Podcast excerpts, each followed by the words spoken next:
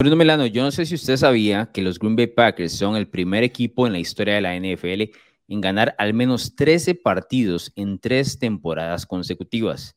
Ya sabemos el desenlace de esas temporadas, no muy buena para los aficionados de Green Bay. El reto ahora es repetir precisamente esas 13 victorias, pero sin su mejor arma ofensiva de los últimos años.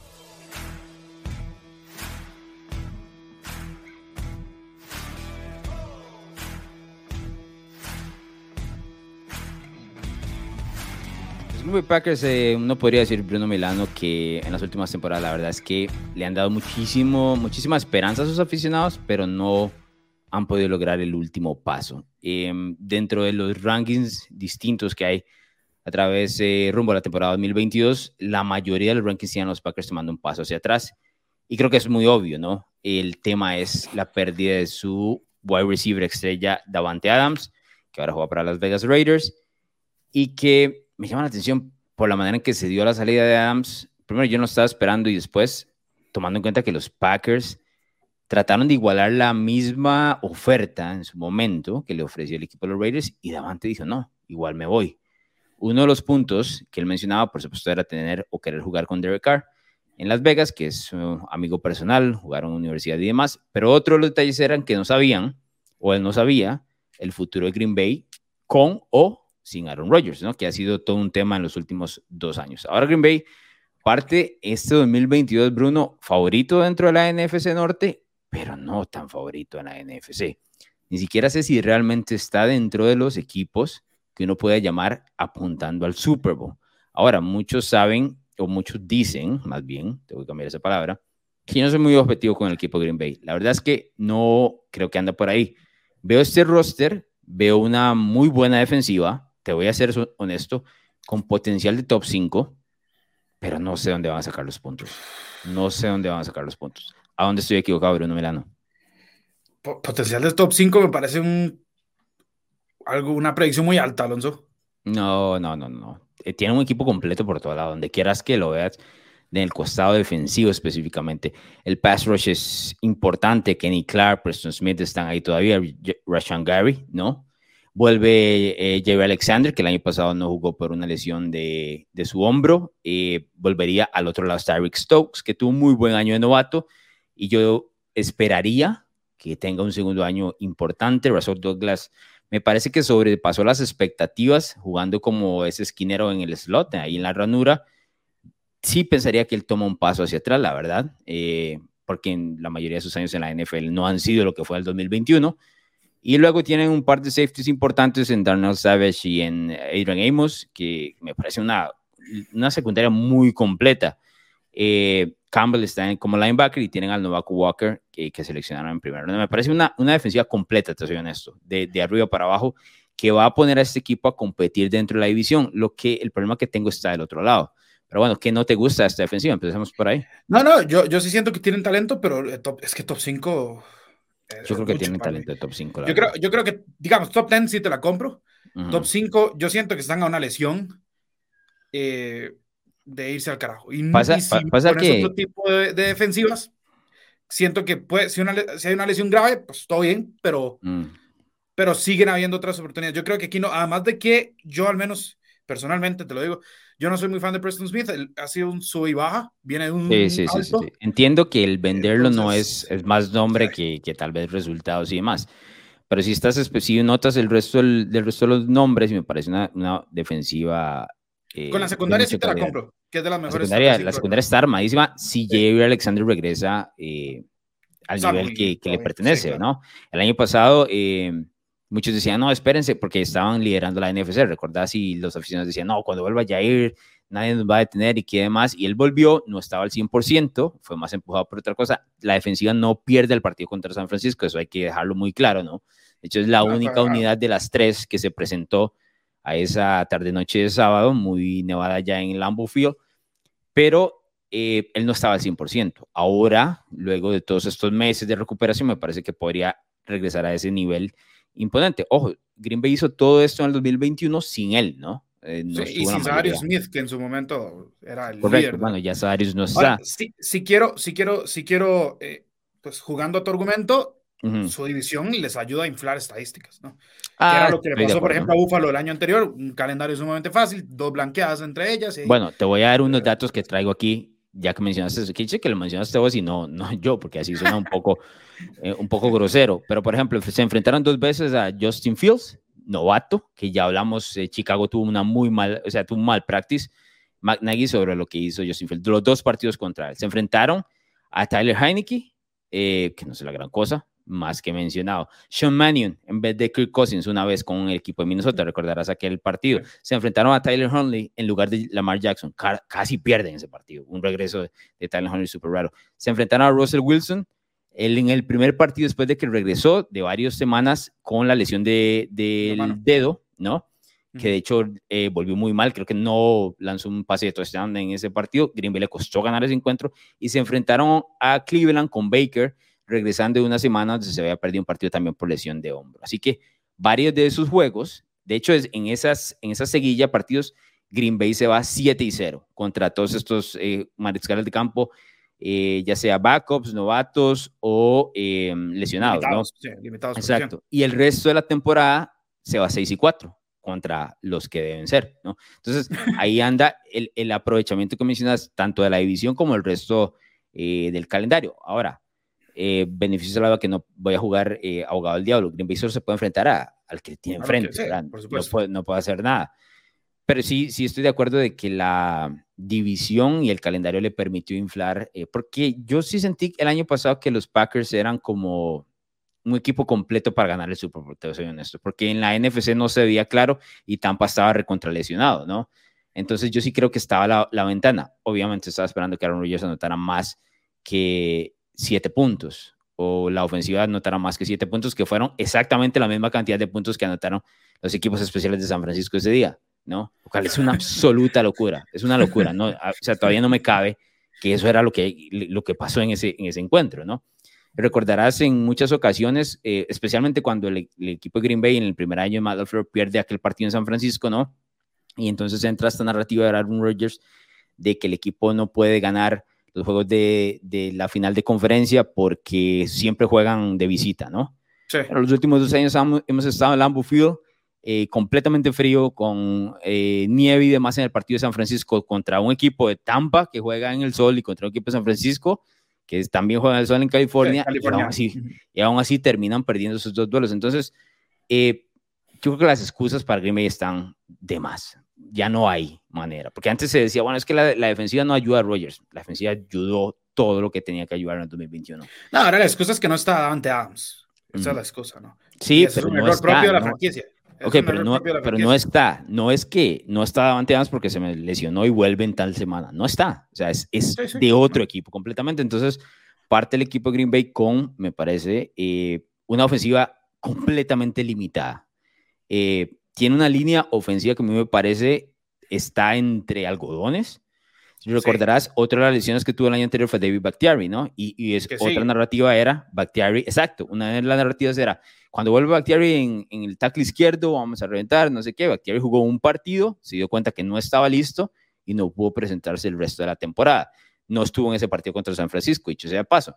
Entonces, eso le termina limitando. Además, eh, perdieron en el lado derecho a Billy Turner, que no es la gran cosa, pero les daba más o menos un poco de estabilidad, ¿no? Es, eh, un jugador, es un jugador eh, promedio, casi solador, Él era, él era el suplente de, de, Elton Jenkins, que también tuvo un problema de rodilla en noviembre y que también se está recuperando. Entonces, Green Bay, en el primer mes de competencia, tal vez un poquito más, va a estar sin sus dos tackles eh, titulares. Ahí tenemos un problema de ausencia de Davante Adams los dos tackles volteas a ver el, el, cuerpo de wide receivers y es complicado. Te, traigo un dato, dicho sea paso, de estos que, que, hemos estado hablando en estos previos sobre el tema de, del dinero, ¿no?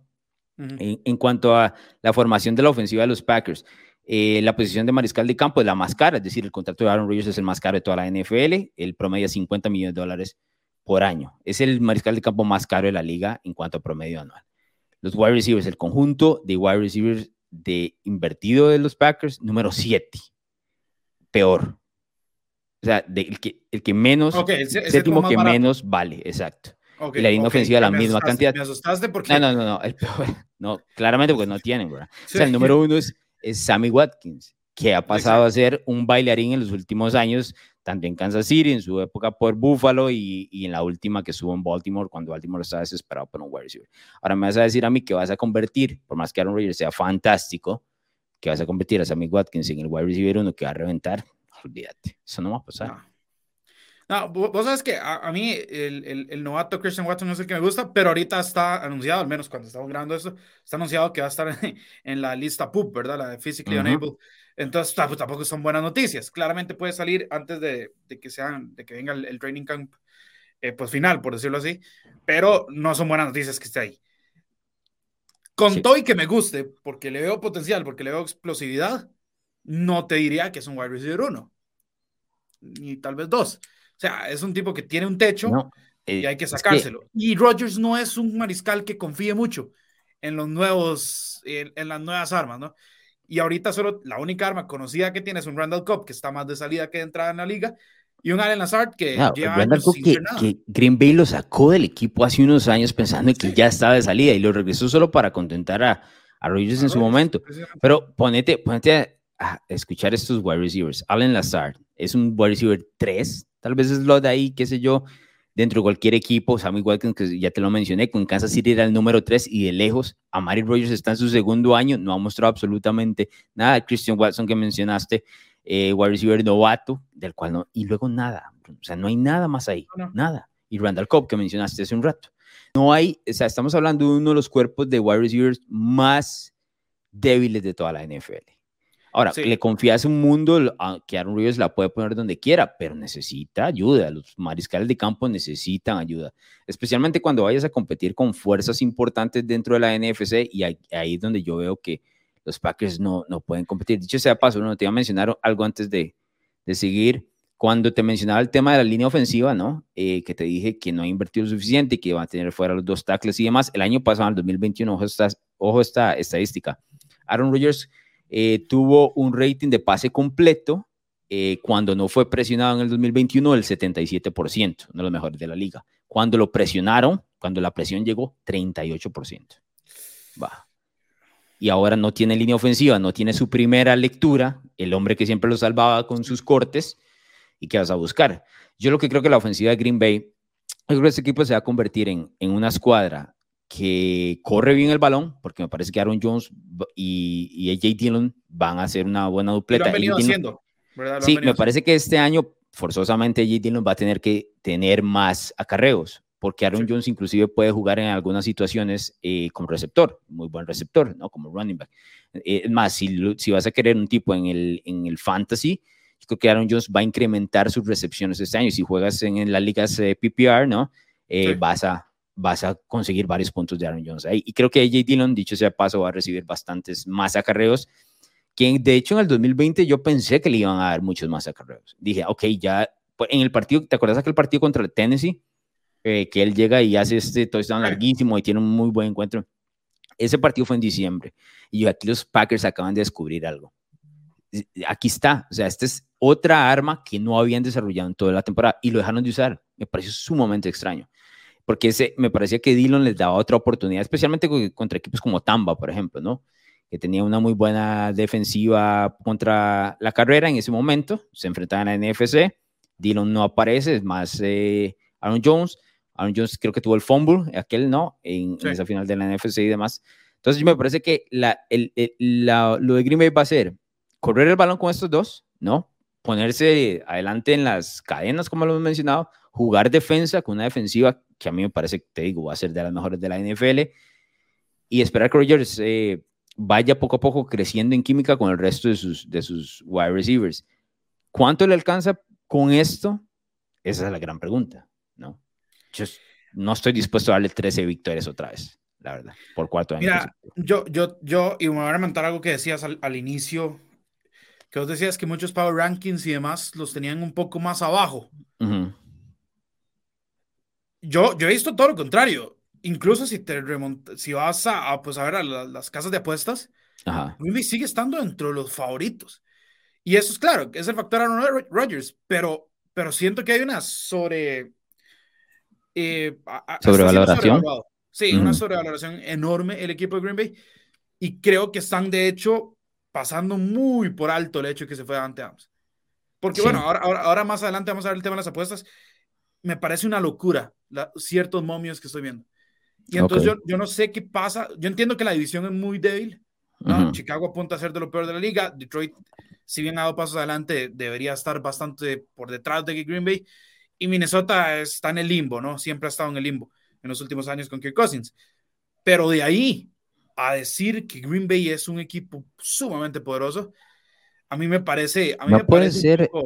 No puede ser sumamente poderoso cuando perdes a un tipo que ha sido All Pro en los últimos dos años y es considerado por muchos el mejor a la abierta de la NFL. Y yo te lo he dicho, a, eh, Davante Adams y Matt LeFleur han logrado ayudar a Aaron Rodgers a envejecer de una manera muy buena. Te lo he dicho desde el primer día.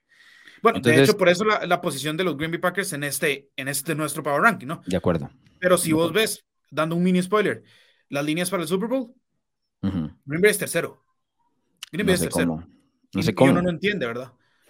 No sé cómo. Eh, eh, entiendo que, que en los últimos años los últimos dos años se ha favorecido en una división débil para colocarse dentro de las mejores posibilidades de la NFC pero yo no veo 13 victorias aquí. De hecho, pasemos, Milano, ¿cuál es la parte más difícil del calendario de los Packers en el 2022?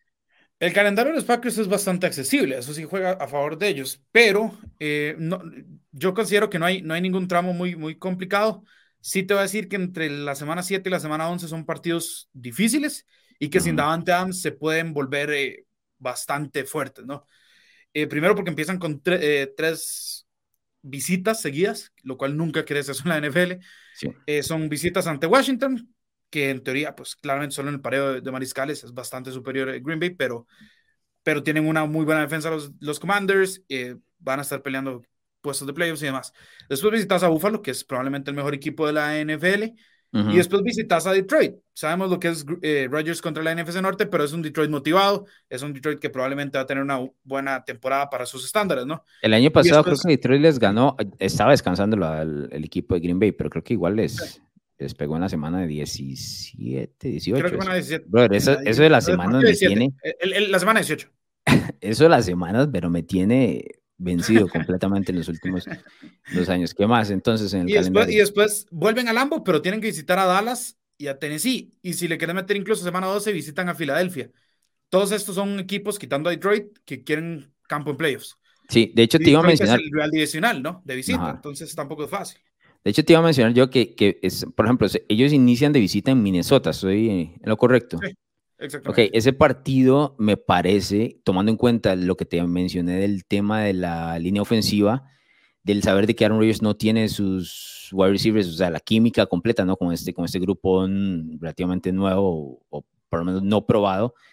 Eh, me parece que eso puede ser una derrota para Green Bay entrando en, en, en el y año. Alvin Cook sano, ¿verdad? Porque cuando Alvin de acuerdo, sano, de acuerdo. Y luego, en semana 3 te enfrentas a Tampa, o sea, lo que va a hacer Todd Bowles con esa línea ofensiva si no está a, punto, que ya sabemos que en las dos veces que se enfrentaron a Tampa en 2020 perdieron, eh, me parece tremendo. Y luego en semana 4, ok, recibes a New England, pero eh, todo esto que mencionamos y mucho más, Belichick lo tiene que estar apuntando y va a saber muy bien sobre, sobre los Packers y las debilidades y demás. Entonces, ese inicio no es tan sencillo como, como parece. Luego, bien mencionas esa parte, eh, porque es semana 8, 9, 10, 11, que es Buffalo, Detroit, Dallas, Tennessee y Filadelfia yo, obviamente yo tendría eh, una derrota contra, pondría una derrota de los Packers contra Buffalo, ¿no? Eso es eh, eh, en Buffalo, tomando en cuenta que los Bills parten bien mencionados como el favorito dentro de toda la NFL para ganar el Super Bowl. Pero luego esos partidos de Detroit, Dallas, Tennessee y Filadelfia, ahí tiene que haber al menos una derrota más, al menos,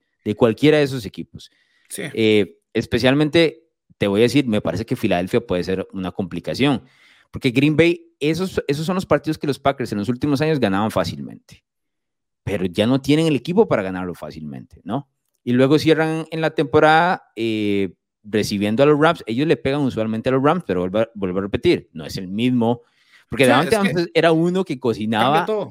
Davante Adams cocinaba a los Rams completamente. Y ahora no es tan sencillo poner los puntos y no te da tanto miedo, ¿no? Luego van a Miami en semana 16 eh, no quieres ir a, con un equipo de Miami así tampoco, o sea, a ese calor y demás, y luego recibís a Minnesota. Yo creo que este equipo, te voy a ser honesto, Bruno Milano, es de 11 victorias, no de 13. De 11, yo le doy 11, no 13. Le doy 11 por el calendario que tienen, pero no creo que... ¿Y le apostás al over 11 o al under 11 entonces? Porque no sé qué tenés. Eso es, sí, 11. es 11, sí.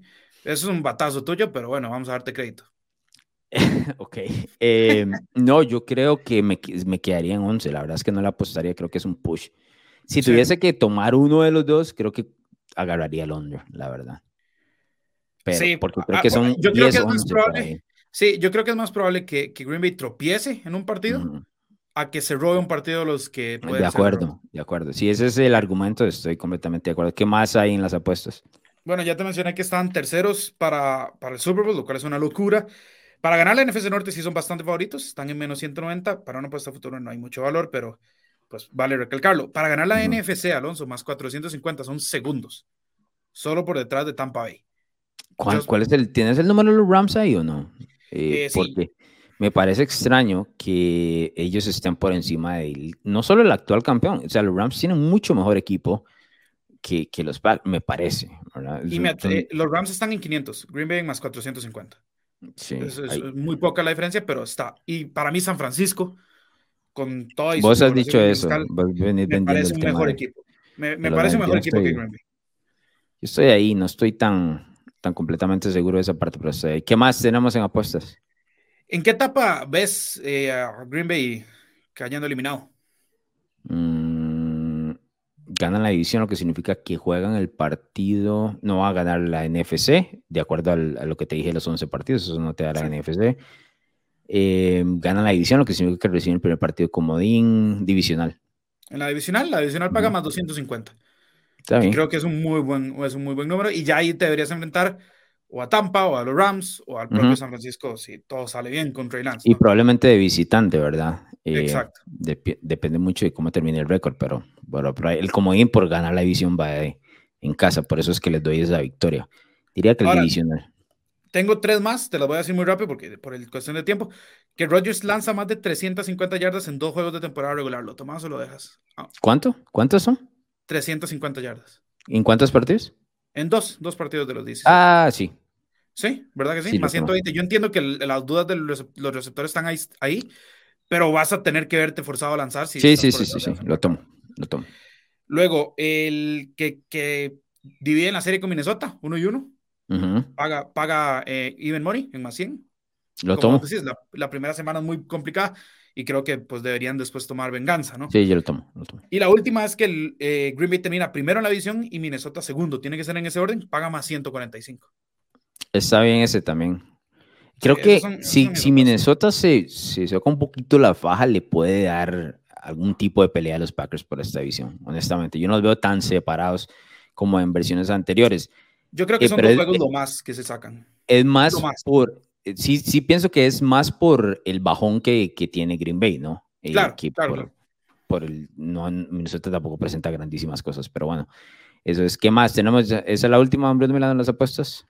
Sí, tengo más, pero la verdad el valor no está. Más de cuatro victorias eh, divisionales no me gusta mucho. Y, es que cuatro es un número muy, muy alto para solo seis partidos. Y creo que es un equipo muy volátil. Entonces no, no, no, no me lo juego. Lo que pasa es que eh, tanto Detroit como Chicago, ¿no? No son grandísimas. Yo creo que yo lo tomaría, la verdad, ¿no?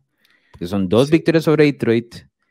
Es que, el, problema es este. El problema es este. La Detroit, la última es en semana 18 y Green Bay quién sabe qué va a querer, o sea, descansar o no. Eso es cierto. Y Solo puedes fallar un partido, o sea, puedes perder una vez para poder cobrar. Exacto. Perderías con los Vikings, entonces no, está bien. Y, el otro, y el, otro, está, y el otro está entre la seguidilla de Washington, Buffalo, Dallas, Tennessee y Filadelfia. Y ese está en medio. Sí. Entonces, eh, no sé, la fatiga y demás. Eh, Bruno, dale un mensaje a los aficionados de los Packers para no hacerlo yo. O sea, ¿cuál es realmente la expectativa de este equipo y cómo es que los Packers tienen una buena temporada 2020? Yo no quiero meterme en esa bronca, la verdad. no, yo, honestamente, Alonso, esto es de, esto es de, de tener paciencia y esperar a que un receptor logre tener una buena química con, con Rodgers, pero eso no va a pasar este año, no con ese cuerpo de receptores. Entonces, creo que tienen que conformarse con ganar la edición y, despedirse tempranito de los playoffs. ¿Se cerró la ventana de esos Packers? Sí, sí, sí. más que los últimos dos años, es imposible. Imposible. Sí, la o sea, es que lo tenían puesto. Sí, lo tenían en la mesa, la verdad. Y lo, dejaron ir y ahora están sin el mejor wide receiver de la NFL, indiscutiblemente, Davante Adams que ahora jugar para las Vegas Raiders. Recuerden seguirnos a través de redes sociales como arroba NFL Latino TV, darle seguir ahí a Spotify, Apple Podcast y en YouTube. ¿Te gustan los deportes, la cultura pop y opiniones diferentes? Narrativa X tiene todo lo que buscas, columnas, pensamientos, estadísticas, historias y documentales de todos tus deportes favoritos y de cultura pop. Todo contado a través de la pluma de diversos autores, con puntos de vista únicos y de cualquier parte del mundo. No busques más, Narrativa X es tu casa. Síguenos en Twitter como arroba narrativa-x y visítanos en narrativax.com. Te esperamos.